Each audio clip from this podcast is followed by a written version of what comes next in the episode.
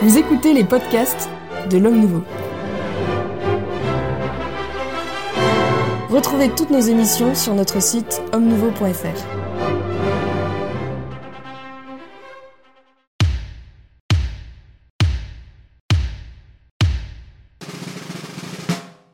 Bienvenue dans le Club des Hommes en Noir, une émission de débat et d'analyse sans langue de bois et sans langue de buis, du moins je l'espère. En tous les cas, nos invités de ce jour nous le démontreront, puisque nous allons parler d'un sujet euh, grave et, et important, un sujet qui nous concerne tous finalement, celui de l'immigration et de la conduite des chrétiens au regard euh, de celle-ci, plus exactement au regard des immigrés. Alors pourquoi est-ce que nous parlons de ce sujet? Ben, Tout simplement parce que fin avril, le pape euh, François s'est rendu en, Hongrie, où il a largement abordé ce, ce thème en demandant aux chrétiens d'être euh, plus accueillants envers, envers les immigrés. Je, cite notamment un, un des passages d'une de ces, de ces homélies. C'est cela la catholicité. Nous tous chrétiens, nous sommes appelés à accueillir et répandre l'amour du bon pasteur, à faire en sorte que son enclos soit inclusif et jamais exclusif. Voilà des, propos qui visaient donc euh, le, enfin, qui étaient adressés aux, chrétiens pour qu'ils soient plus accueillants, mais dans un contexte politique important, puisque c'est en, Hongrie qu'il qu'il a tenu ce type euh, de propos et dont euh, on, sait que ce, on sait que ce pays, sous la conduite de Viktor Orban, mène une politique immigrationniste ou anti-immigrationniste en tous les cas, assez, assez, assez forte. Alors pour parler de ce sujet, je vais enfin me taire, j'ai le plaisir de recevoir l'abbé Grégoire Cellier. Bonjour Monsieur Maxence et bonjour aux auditeurs et téléspectateurs. Absent depuis plusieurs... Ah ben oui, je suis victime d'une voilà, censure absolument abominable et voilà, scandaleuse. Il a, il a, un côté victimaire... Euh... Euh, qu'il aime, euh, qu'il aime faire apparaître. Je reçois aussi l'abbé Jean-François, euh, l'abbé, le père Jean-François Thomas de la Compagnie de Jésus. Bonjour, cher monsieur. Merci beaucoup. Vous avez aussi plusieurs, oui, plusieurs, plusieurs temps. Mais vous, vous vous plaignez pas. Vous n'êtes pas. Non, je ne suis êtes... pas comme la fraternité. Voilà, vous n'avez pas ce côté et victimaire. L'abbé Marguerite Fucci, que nous recevions dans les dernières émissions. Monsieur oui, bonjour. Ami. Merci bonjour. de votre présence. Et puis, euh, faut-il le nommer? Le, le, laïc de l'étape, Guillaume de Tuelois, directeur du Salon Belge, parmi d'autres d'autres attributions. Merci de votre présence. Philippe, et bonjour à tous les spectateurs. Guillaume, vous porterez la voix du laïcat sur un sujet, euh, je, je, le souligne parce que c'est quand même un sujet politique. Oui. Et donc, euh, normalement, en tant que laïc, nous sommes euh, quelque peu concernés euh, par celui-ci. Alors, est-ce qu'il y a déjà des réactions parmi vous à ces propos du pape que j'ai cités. Et notamment, moi je, je, je, le dis très franchement, euh, enclos inclusif et jamais exclusif, je, c'est des termes qui, qui, dépassent mon entendement. Donc si vous aviez des explications de texte, euh, je vois Guillaume qui sourit, mais je suis sérieux. Si vous aviez des explications de texte, ça, me, ça m'aiderait très certainement. Bon, je pense euh, que... L'abbé Grégoire Cellier était non, sur non, le starting blog. Je vous donne la, la, non, je vous donne la parole. Inclusif, évidemment, vous le savez, hein, ça, ça, se réfère directement n'est-ce pas, au langage LGBT. Hein, c'est bien, c'est ce à quoi il est fait allusion.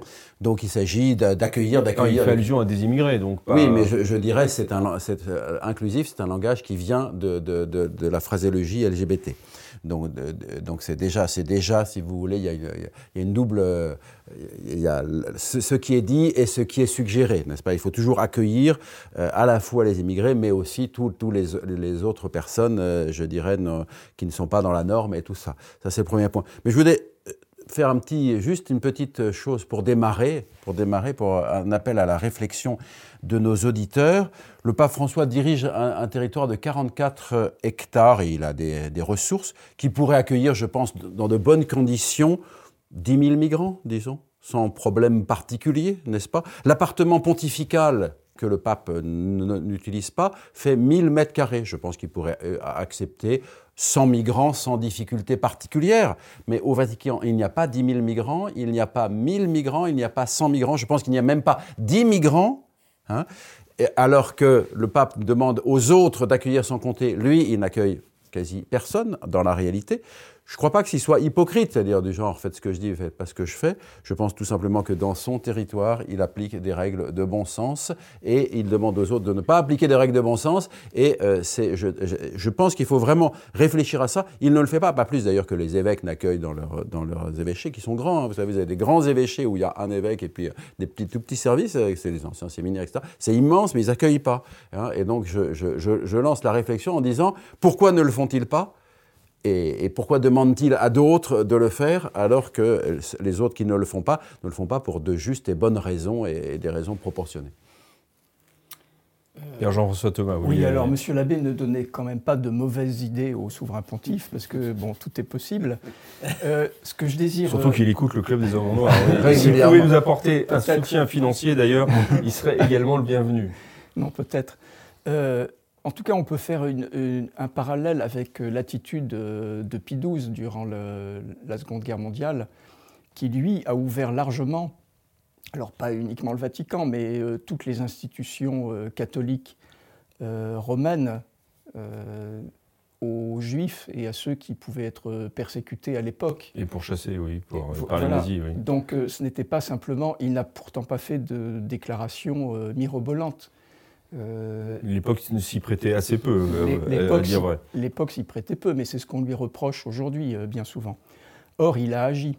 Donc si vraiment il y a une priorité, une urgence, comme a l'air de le dire le souverain pontife, et une urgence qui s'applique à tous les pays, sans exception, en effet, il faut montrer l'exemple. Alors montrer l'exemple de façon organisée, évidemment, mais... Donc vous rejoignez quand même l'abbé Cellier dans cet appel au pape d'ouvrir Je, n'appelle pas au pape, je dis que le pape, dans son état, fait des choses raisonnables et qu'il a tort de demander des choses déraisonnables aux autres. Oui. Et ensuite, en ce qui concerne le texte, bon, cette citation, elle est, euh, j'allais dire, euh, retirée de son contexte.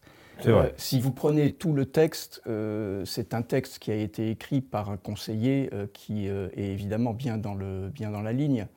Mais de là à faire l'exégèse de chaque mot, euh, ça ne mène strictement nulle part. Voilà. Ce qui est intéressant, c'est de voir quelle est simplement l'idéologie qui est, qui est sous-jacente, plus que le choix des mots. Bien sûr, mais comme le soulignait, le, vous avez tout à fait raison de rappeler qu'il y a un contexte et, et que c'est un extrait. Euh, mais effectivement, derrière le choix des mots, comme le rappelait justement euh, l'abbé Cellier, inclusif et exclusif, on sent bien qu'il y a toute une idéologie. Oui. Euh, et qui dépasse effectivement euh, certainement la question de l'immigration, qui est l'accueil général euh, à toute personne hors norme. hors norme, en tout cas hors des normes de la chrétienté. Monsieur l'abbé Gelfucci, vous vouliez ajouter quelque chose sur ce texte que j'ai extrait? Oui. Eh bien, c'est-à-dire qu'on est toujours dans, dans une certaine confusion par rapport à, au chantage à la, charité chrétienne. Et donc, euh, la charité chrétienne consiste à, s'arrêter euh, sur le bord du chemin parce que un, homme a été euh, attaqué et dépouillé de, ses biens et laissé à demi-mort. Et vous avez un lévite c'est-à-dire euh, un membre de la tribu euh, euh, sacerdotale qui... Non, non, un lévite, c'est ceux qui ne sont pas de la famille d'Aaron, qui sont les prêtres, mm. qui passent son chemin. Ensuite, vous avez un prêtre qui passe son chemin et un samaritain qui est un, qui est d'un peuple mélangé entre les juifs et les, et, les populations païennes du Nord, qui, qui lui, qui, lui, qui lui s'arrête et s'occupe de cet étranger. Et donc, euh, c'est de savoir qui est notre prochain. Et, de, et donc, inclure notre prochain, c'est lorsqu'il est dans la difficulté, l'accueillir. Or, en l'occurrence, un certain nombre de migrants qui viennent ne sont pas tous dans la difficulté, et ils sont très nombreux. Donc, d'un point de vue politique, euh, concret, euh, c'est trop simplifié comme propos. Il faudrait distinguer entre ceux qui sont des migrants euh, désespérés, qui sortent d'un état de guerre, euh, qui ne peuvent pas vivre chez eux, qui ne peuvent pas trouver du travail chez eux, et c'est de manière générale et très forte. Et puis une migration qui est une migration simplement pour aller dans des pays plus prospères, alors que vous avez des évêques par exemple pour parler de l'Afrique, qui disent que ce sont des forces vives qui partent vers l'Europe et que leur pays aurait bien besoin finalement de cette jeunesse et que qu'on construise sur place. Et donc c'est beaucoup plus compliqué que des, que des justement des, discours préparés et, surtout le, et le chantage par rapport à la charité parce que si, vous, si vous n'accueillez pas un migrant, vous êtes un mauvais chrétien. On va en parler justement dans, dans, dans, la suite de l'émission, enfin en tout cas et j'espère, mais je, répète ce qu'a très bien dit le, le, père Thomas. Euh, cette phrase est effectivement extraite d'un texte plus long et euh, c'était surtout pour lancer la, évidemment pour lancer la conversation. Donc j'aimerais finir le, tour de table avec Guillaume de Thieulois. Euh, il y a plusieurs choses qui me sautent aux yeux en écoutant cette, cette phrase. La première chose, c'est que l'impression que j'ai, c'est que euh, le pape reprend euh, une rhétorique qui est très commune chez les politiciens occidentaux, euh, qui fait mine de soutenir les immigrés, mais dans la pratique soutient l'immigration, ce qui est une chose extraordinairement différente. Euh, c'est l'hypothèse qu'il va de soi supprimer les frontières entre les peuples est la condition ultime de euh, la catholicité, du fait que nous soyons euh, de, bons catholiques, que la prospérité universelle s'en dégage, que la paix universelle s'en dégage. Ce qui est complètement délirant du point de vue de la stricte nature humaine. plus il y a de frontières, plus il y a de chances qu'il y ait des coopérations entre les peuples. Euh, c'est l'inverse qui est vrai en fait. Euh, abolir les frontières, ça s'appelle de l'invasion. Et euh, on ne sait pas en fait discuter entre peuples si on n'est pas capable de dire le peuple hongrois n'est pas le peuple autrichien ou le peuple roumain ou le peuple. Et, je prends évidemment à dessein ces exemples-là parce que une des raisons pour lesquelles les Hongrois sont aussi attachés à leurs frontières, c'est qu'ils ont payé assez cher dans l'histoire le fait de ne pas avoir eu de frontières. Et, donc, euh, je comprends très bien, euh, pour ma part, ce que fait Viktor Orban. Et encore une fois, c'est pas du tout une façon de déclarer la guerre aux voisins, c'est au contraire une façon de dire voyons comment nous pouvons coopérer euh, techniquement, concrètement sur telle et telle chose, et arrêtons de croire qu'on va fusionner et, donc se faire envahir n'importe comment. Donc, et, ça vaut aussi en France. Hein. plus vous promouvez euh, l'immigration, plus dans la pratique, vous rendez les immigrés insupportables.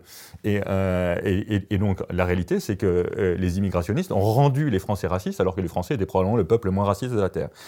Euh, juste pour rebondir aussi sur ce que disait l'abbé Galfucci à l'instant, euh, j'attire l'attention, c'est pas pas le cas en Hongrie, mais j'attire l'attention sur le fait qu'en France, euh, ce qu'on dit sur l'accueil des populations souffrantes, donc ce qui en, français légal s'appelle des réfugiés, qui étaient extrêmement peu nombreux jusqu'à une date assez récente, hein, c'était moins de 10 000 personnes par an. Aujourd'hui, c'est 100 000 et c'est une filière d'immigration clandestine. Tout le monde le sait. Euh, il se trouve que moi, je travaille euh, au Sénat pour le, rapporteur spécial sur ces, sur ces budgets-là. Euh, c'est sur à peu près 100, 100 ou 120 000 réfugiés, entre guillemets, qui rentrent tous les ans en France. Il y en a moins de 20 000 qui vont être réellement reconnus comme réfugiés. Et les 80 ou 100 000 restants restent comme immigrés clandestins. Et donc, euh, ce que euh, le pape invite à faire dans la pratique, évidemment, j'imagine que ce n'est pas du tout l'objectif de son propos, mais dans la pratique, ce qu'il invite à faire, c'est à violer les lois. Merci, euh, merci Guillaume de, cette analyse. si on en vient au fond, il reste qu'en tant que chrétien, quelle attitude devons-nous avoir vis-à-vis de l'étranger, très concrètement vis-à-vis de, alors, euh, effectivement, avec les distinctions qu'il faut, faut poser, mais entre l'immigré, le réfugié et l'immigré, euh, ou quelles que soient les causes de, peut-être de l'immigration, euh, si j'ai bien compris, notre religion nous, implique un devoir de charité et un devoir d'accueil envers, l'étranger. Donc, quelle doit être l'attitude concrète du chrétien? Si, si, je peux donner quelques, quelques Vous pouvez tout faire, monsieur l'abbé. N'est-ce pas? Le, Les biens spirituels, tels que la vertu, la science, la beauté, sont partageables à l'infini. C'est-à-dire que tout le monde, des millions de personnes peuvent apprécier le même livre, même le contenu d'un même livre. Les biens matériels ne sont pas partageables à l'infini. Mille personnes ne peuvent pas se partager une baguette de pain. C'est simplement impossible. D'accord? Et de plus, il y a une différence de nature entre un tel ou tel individu et le groupe d'individus qui s'appelle une société, et spécialement la société politique. De même qu'il y a une différence de nature entre un grain de sable, tel ou tel et tel grain de sable, et une dune, qui, est une entité différente. On ne peut pas dire c'est juste 100 euh, grains de sable, etc. Non, c'est une entité qui est euh, devenue différente. Et donc, il y a une différence, je dirais, de nature entre la charité qui va vers les individus, et la charité qui va vers la société, c'est-à-dire la, charité individuelle et la charité politique. On nous, parle de charité, mais il y a diverses charités, de même qu'il y a diverses justices. Il y a la justice qui va vers les individus, entre deux individus, par exemple, la justice dit commutative, et il y a la justice qui va vers la société et qui vient de la société, justice légale. Deux sortes de, de justice. Et donc, il y a une confusion permanente, parce qu'évidemment, si je vois un homme qui meurt de faim, je vais partager avec lui mon sandwich. Ça, c'est une évidence, c'est une évidence chrétienne. Mais si il y a dix mille personnes qui n'ont pas à manger, mon sandwich n'a aucun sens et ne peut, ne peut pas résoudre effectivement la, la, la, la question. Et je, vais donner un petit exemple que tout le monde va comprendre. Je suis sur une barque, n'est-ce pas, qui peut contenir 20 personnes. Je vois un homme qui se, qui se noie, je lui porte secours. Je vois 100 personnes qui se noient. Je ne peux pas leur porter secours. Car si je leur porte secours, la barque va couler. C'est-à-dire que les 100 personnes ne seront pas sauvées et les personnes qui sont dans la barque mourront également. Et donc, je dois distinguer entre la justice ou la charité, selon les cas individuels, et la justice et la charité politique qui portent sur la société et qui euh, demandent des règles différentes, des moyens d'agir différents, parce que sinon, ça ne peut pas marcher. Et c'est pour ça, je l'ai dit pour le Vatican, c'est pour ça que le pape ne le fait pas d'accueillir 10 000 migrants, parce qu'il ne pourrait plus remplir son rôle, il ne pourrait plus faire ce qu'il a à faire, et tout le monde en pâtirait. Père Thomas, vous vouliez intervenir? Oui, enfin tout ça est sans doute euh, très juste, mais il faut... sans doute. Non, non, euh, certainement très juste. Euh, mais il est bon toujours de repartir de ce qui fait notre, notre socle, à savoir les Saintes Écritures. Euh, qu'est-ce qui a été dit sur le sujet dans les Saintes Écritures, que ce soit l'Ancien Testament ou le Nouveau Testament? Et on voit que dans l'Ancien Testament, euh, il y a un accueil inconditionnel de l'étranger, mais cet accueil inconditionnel euh, va, est toujours en lien avec, de la part de l'étranger, un respect inconditionnel de la culture du peuple d'Israël, et non seulement de la culture du peuple d'Israël, mais une invitation très pressante à épouser ensuite la vraie foi. Donc euh, l'accueil, c'est une chose, mais ce n'est qu'une première étape.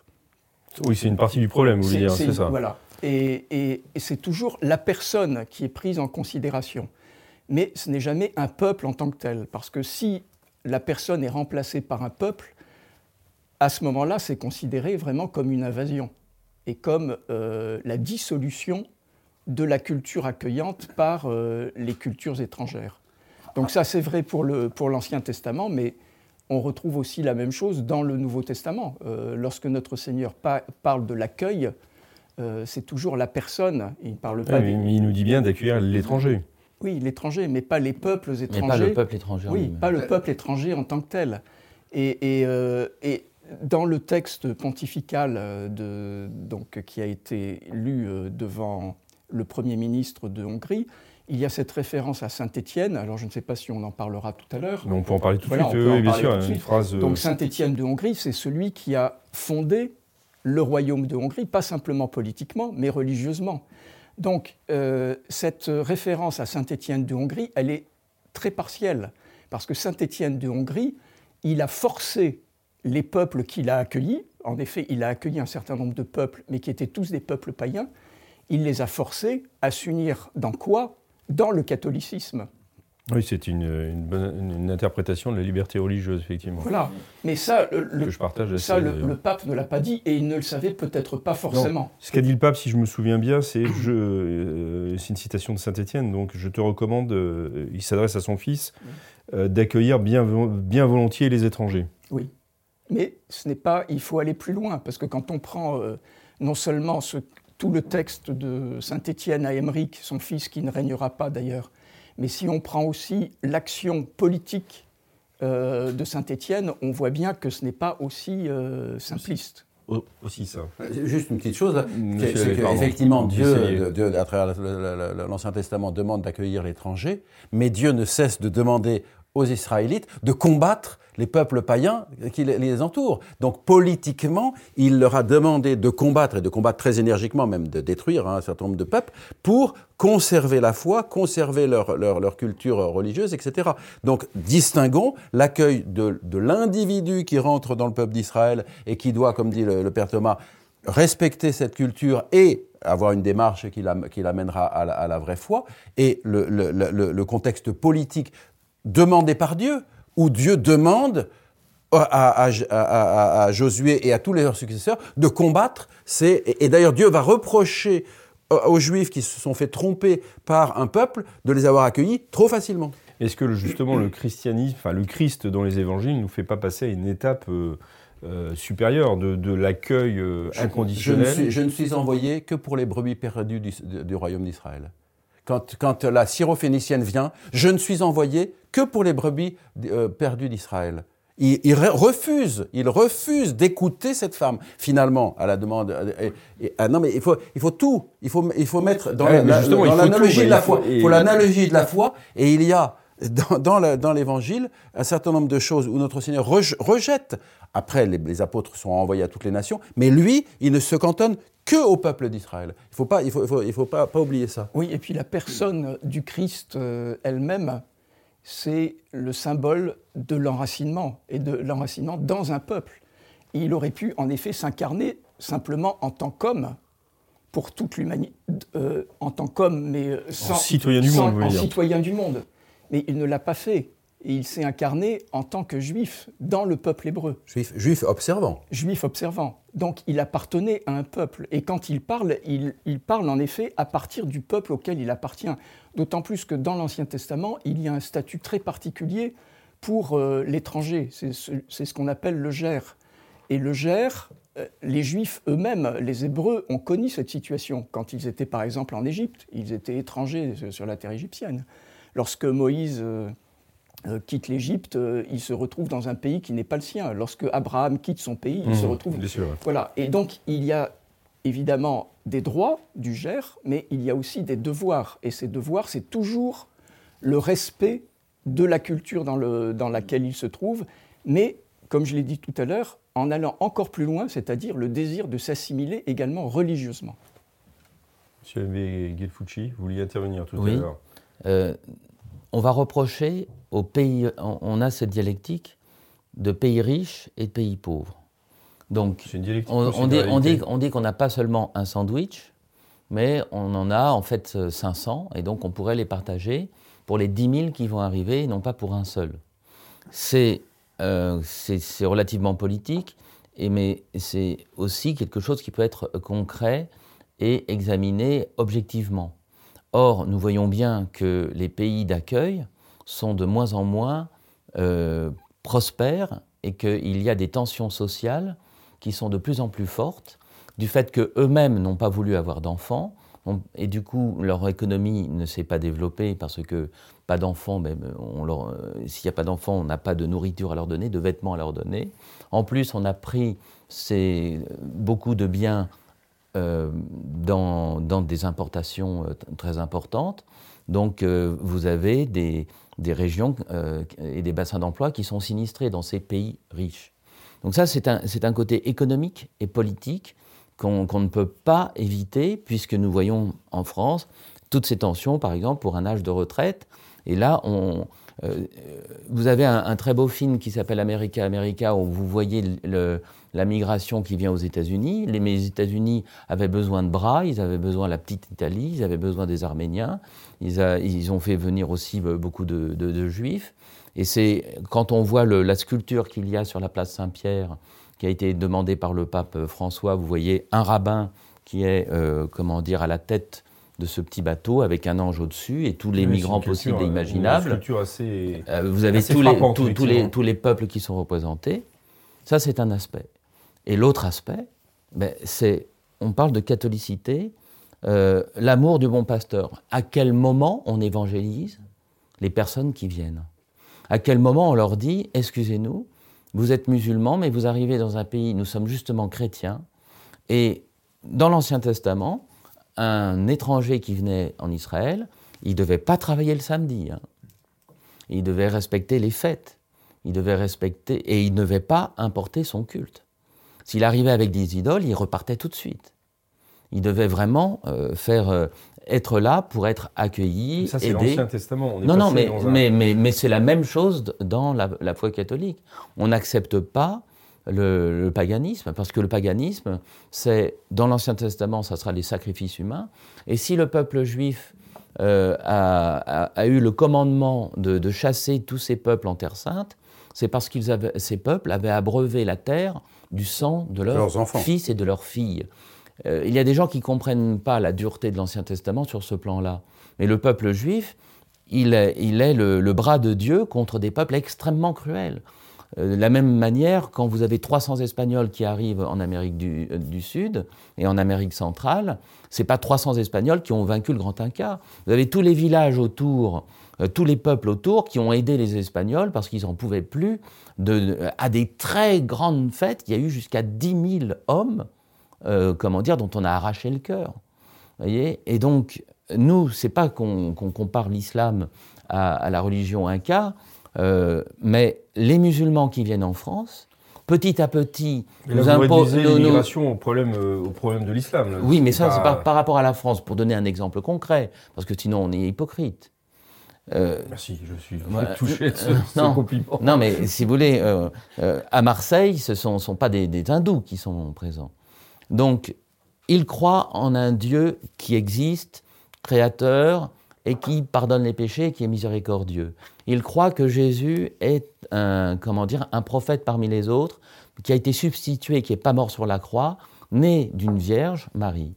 Eh bien, nous, notre devoir, lorsqu'on accueille des musulmans, c'est de leur dire, euh, écartez ce qu'on vous a dit de faux sur le Christ. Le Christ, c'est le Fils de Dieu. Et les mérites infinis, qu'il soit l'envoyé le, du Père, la pensée éternelle du Père, qui se fait petit bébé, justement de Marie que vous aimez tant, eh bien, par ses mérites infinis et par sa mort sur la croix, il vous permet de suivre vraiment les dix commandements. Parce que c'est aussi pourquoi la migration est difficile, parce qu'un certain nombre de migrants, et là de toute origine bien sûr, euh, comment dire, euh, de, tous ceux qui viennent en France, un certain nombre sont délinquants, donc c'est une, une, dispute entre hommes politiques, on ne veut pas stigmatiser telle personne ou telle personne ou telle personne, mais la délinquance dans un pays, de ceux qui viennent, s'il y a une certaine violence ou une certaine, euh, comment dire, certaines attitudes qui, qui blessent la paix publique, tout cela aussi à tenir en. Euh, c'est bien plus complexe que. Euh, oui, mais ça, encore une fois, c'était une, une, phrase de départ. Guillaume, sur, sur cette attitude du chrétien face à,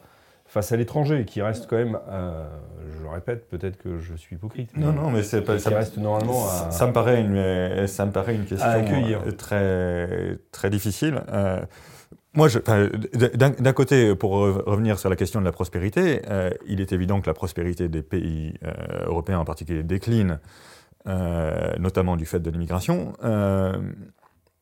mais il est évident aussi que cette prospérité est colossalement supérieure aux pays d'émigration, notamment africains. Euh, et donc, euh, si on en reste euh, à une question purement économique, il y aurait une légitimité à accueillir beaucoup plus, et c'est d'ailleurs ce que dit l'extrême gauche. Sauf que là-dessus, moi, je, voudrais quand même revenir à un truc un peu basique. Mais enfin, vous connaissez le, vieil adage des années 80. concrètement, l'immigration, ça, revient, et, les délocalisations, en fait, il y a l'immigration, mais autour, euh, il y a la question de la démographie, du déclin euh, de, la natalité dans les pays riches. On va, en parler d'ailleurs.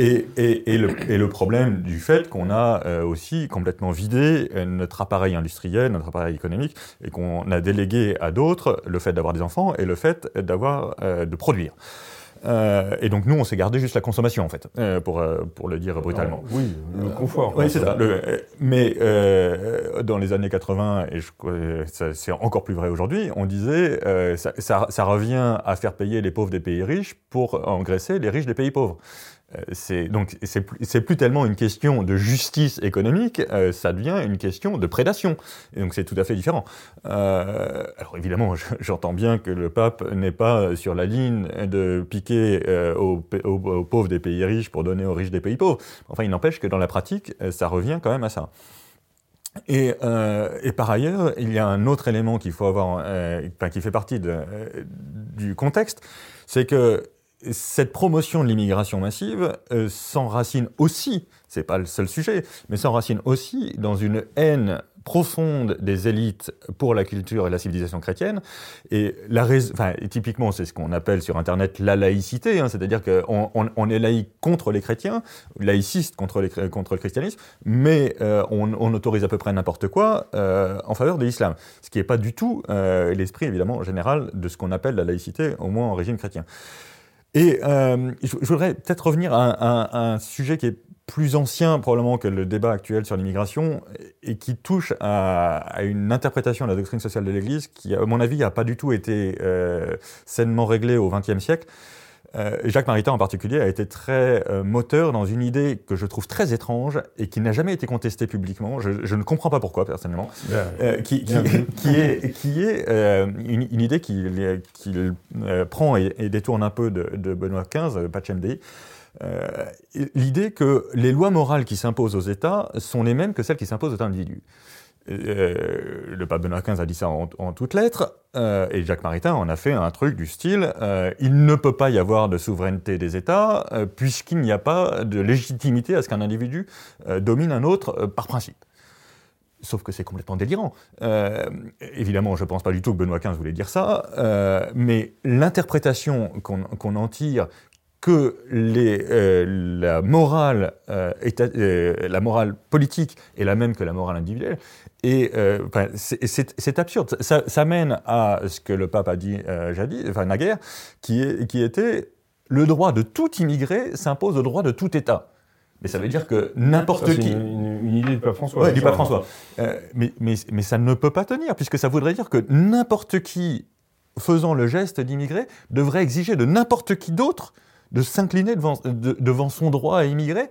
Et donc, ça, voudrait dire que cette personne-là deviendrait instantanément toute puissante parce qu'elle a fait le geste d'immigrer. Ça n'a aucun sens. Bah en fait, c'est le, la, défense du droit inconditionnel à l'immigration. Oui, mais, mais, mais, mais, ça, ne, enfin, ça ne peut pas exister. Euh, pardon, je, m'arrête là. Non, non, mais c'est au contraire, mais euh, rebondissez si vous voulez. Euh. Oui, alors je rebondis en... sachant que vous avez 10 minutes. ah, vous avez tous 10 minutes, pas vous seulement, mon père. D'accord, non, non, mais crainte. Euh, je rebondis simplement en, soulevant le lièvre de l'immigration, parce qu'on parle de l'immigration. Mais l'immigration, ce n'est pas un, problème en soi. Si l'immigration pose un problème aujourd'hui, euh, c'est parce que c'est une immigration qui est très spécifique. Et ce n'est pas d'abord parce qu'elle est sauvage. Si on avait des populations entières de chrétiens persécutés dans d'autres pays qui arrivaient dans notre, dans notre France, je pense que la réaction de la majorité des Français ne serait pas la même. Donc le problème de l'immigration commence à surgir à partir du, moment justement où il y a un peuple ou des peuples qui arrivent avec leur propre culture et surtout leur propre religion et qui considèrent que c'est une invasion, une invasion qui ne se fait pas par les armes mais c'est un autre type d'invasion et donc qui veulent imposer au pays qui reçoit euh, leurs propres convictions. Euh, il y a un texte de 1952 que je ne connaissais pas, mais que j'ai trouvé. Vous le connaissez peut-être, c'est une constitution apostolique de Pie XII euh, qui s'appelle Exul Familia Nazaretana, la famille exilée de Nazareth. Le, grand, texte sur l'immigration. Le, grand texte sur l'immigration. Et je ne comprends pas pourquoi on n'en parle pas aujourd'hui. Parce que dans ce texte, Pie XII euh, fait preuve à la fois d'une très grande ouverture, hein. il parle même du rassemblement familial, par exemple, mais évidemment, c'est dans un, contexte qui est totalement différent, parce qu'en 1952, c'est l'époque de la guerre froide, c'est l'époque aussi où il y a des peuples qui aimeraient partir de leur pays pour aller euh, dans d'autres, et notamment les nôtres, euh, mais qui sont des peuples de la même essence et qui partagent euh, des racines à peu près identiques, en tout cas qui partagent au moins un passé religieux qui est identique, alors qu'aujourd'hui on se trouve face à une situation qui est totalement nouvelle, alors ce qui n'est pas nouveau, c'est l'invasion de l'islam, mais ce qui est nouveau, c'est euh, les moyens qui sont mis en œuvre. c'est le mode d'invasion, c'est ce que vous voulez dire. Euh, comme le, temps passe, vous êtes euh, deux d'entre vous ont, évoqué la question de la, de la natalité et la démographie des peuples, des peuples européens.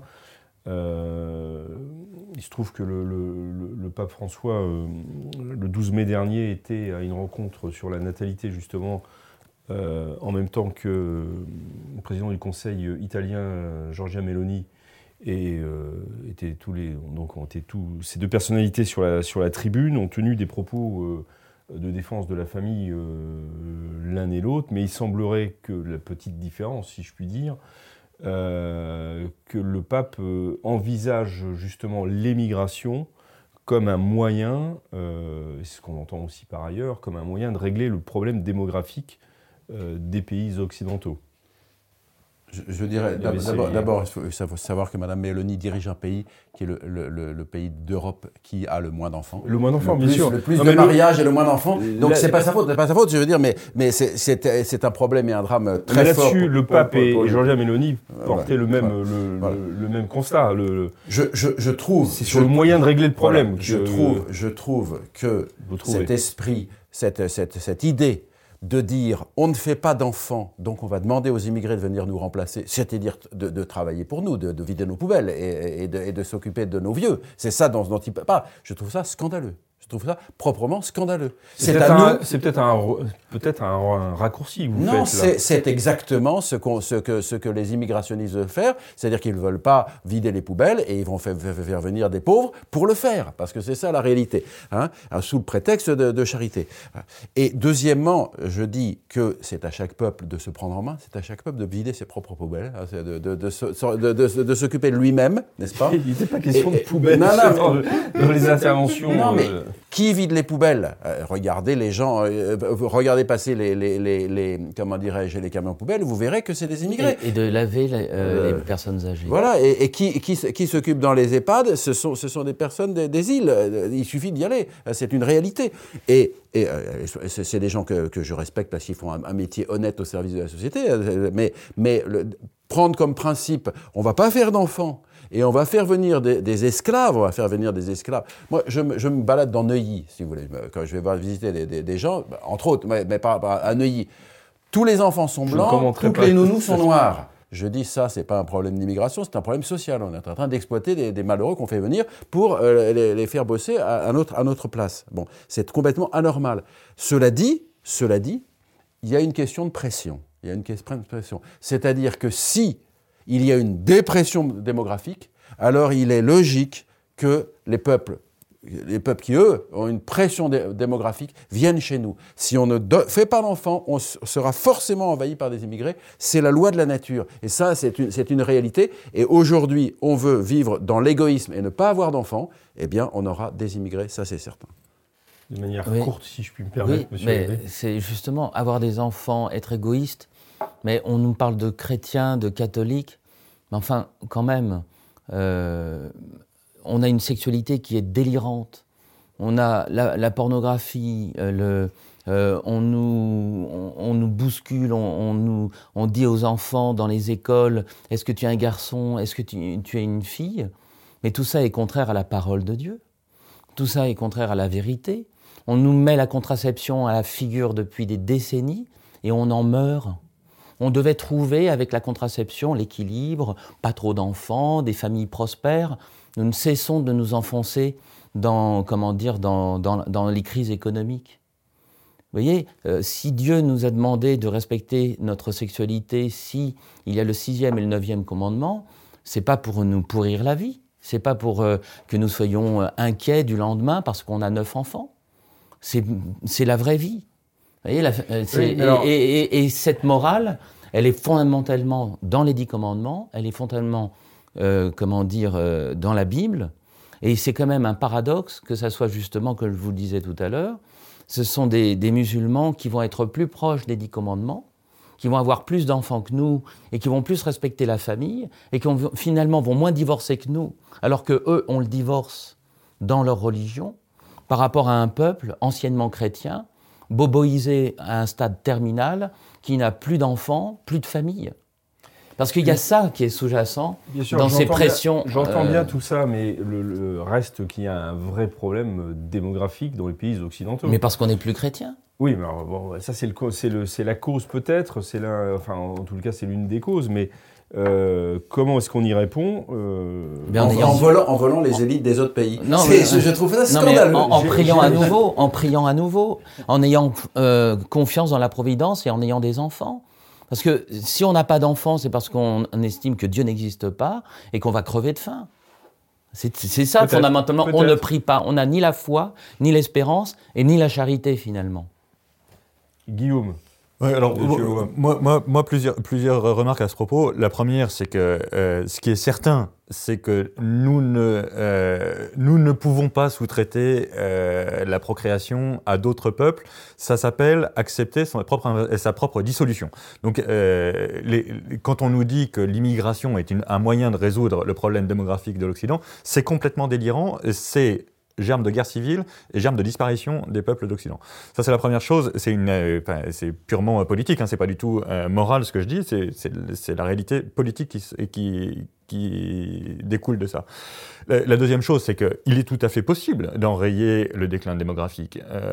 Victor, Victor Orban, pardon, parce que, parce que je, pensais d'un côté à Vladimir Poutine et de l'autre côté à Victor Orban. L'un et l'autre ont fait, ont mené des politiques familiales assez musclé, Orban étant d'ailleurs beaucoup plus musclé que, Poutine sur, ce, sur cette question-là. Et en 20 ans, 20 ans, c'est une génération, c'est pas pas très long. En 20 ans, il a inversé la courbe euh, de la natalité. C'est inouï. Enfin, je veux dire, dans, dans, l'histoire euh, des peuples, je ne crois pas qu'il y ait un autre exemple de réussite d'une politique familiale aussi efficace que ça. Mais, euh, mais sa politique est pas du tout difficile à, mettre en œuvre. Et, c'est une volonté politique. Là, pour le coup, je, doute fort que nous ayons des hommes politiques capables d'avoir cette volonté-là. En revanche, si vous discutez avec Katalin Novak, qui était avant sa ministre de la Famille, qui est maintenant la présidente de Hongrie, ou si vous écoutez Orban parler de sa politique familiale, tous les sous que nous mettons, nous, à nous détruire, il suffit de les mettre à nous construire. Hein. C'est pas, pas compliqué. ça, coûte même pas, ça coûte même pas plus cher. Hein. C'est simplement un, choix, euh, ça rappellera peut-être des mauvais, des mauvais souvenirs, mais enfin c'est le choix de l'esprit de sacrifice et, et, on va se faire mal voir. mais, Poutine, Orban et, mais, ce qu'il y avait avant. mais, la, la, réalité est là. Si on veut persévérer dans l'être comme peuple, il n'y a pas 36 solutions. Il faut qu'on encourage les gens à faire des sacrifices. Et, évidemment que pour des parents, euh, ça peut être un sacrifice d'avoir un enfant de plus, c'est clair. Euh, ben, on, est bien, euh, enfin, les, parents catholiques savent très bien que enfin, les enfants, c'est pas gratuit. Quoi. Et, et, je ne parle pas uniquement du point de vue économique, ça, occupe un peu l'esprit. Hein. Et, mais il n'empêche que c'est la seule chose qui nous restera quand on sera vieux et grabataire. Hein.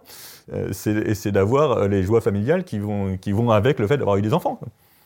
Merci beaucoup, euh, merci Guillaume de, cette, de, cette, petite analyse. Merci à tous de votre regard sur, ce sujet important. Il est évident que nous n'avons pas fait le tour du, et du sujet, mais ce n'était pas la prétention non plus de cette émission. C'était au moins d'entendre peut-être des avis moins, courants que ceux qui sont répandus euh, dans d'autres médias. Merci beaucoup. Nous nous retrouvons la semaine prochaine euh, ben, avec, le même, euh, avec le même groupe. Hein. Comme c'est étrange. Comme c'est étrange. merci donc de votre prochaine participation également. D'ici là, passez une excellente semaine et que Dieu vous garde. À très bientôt.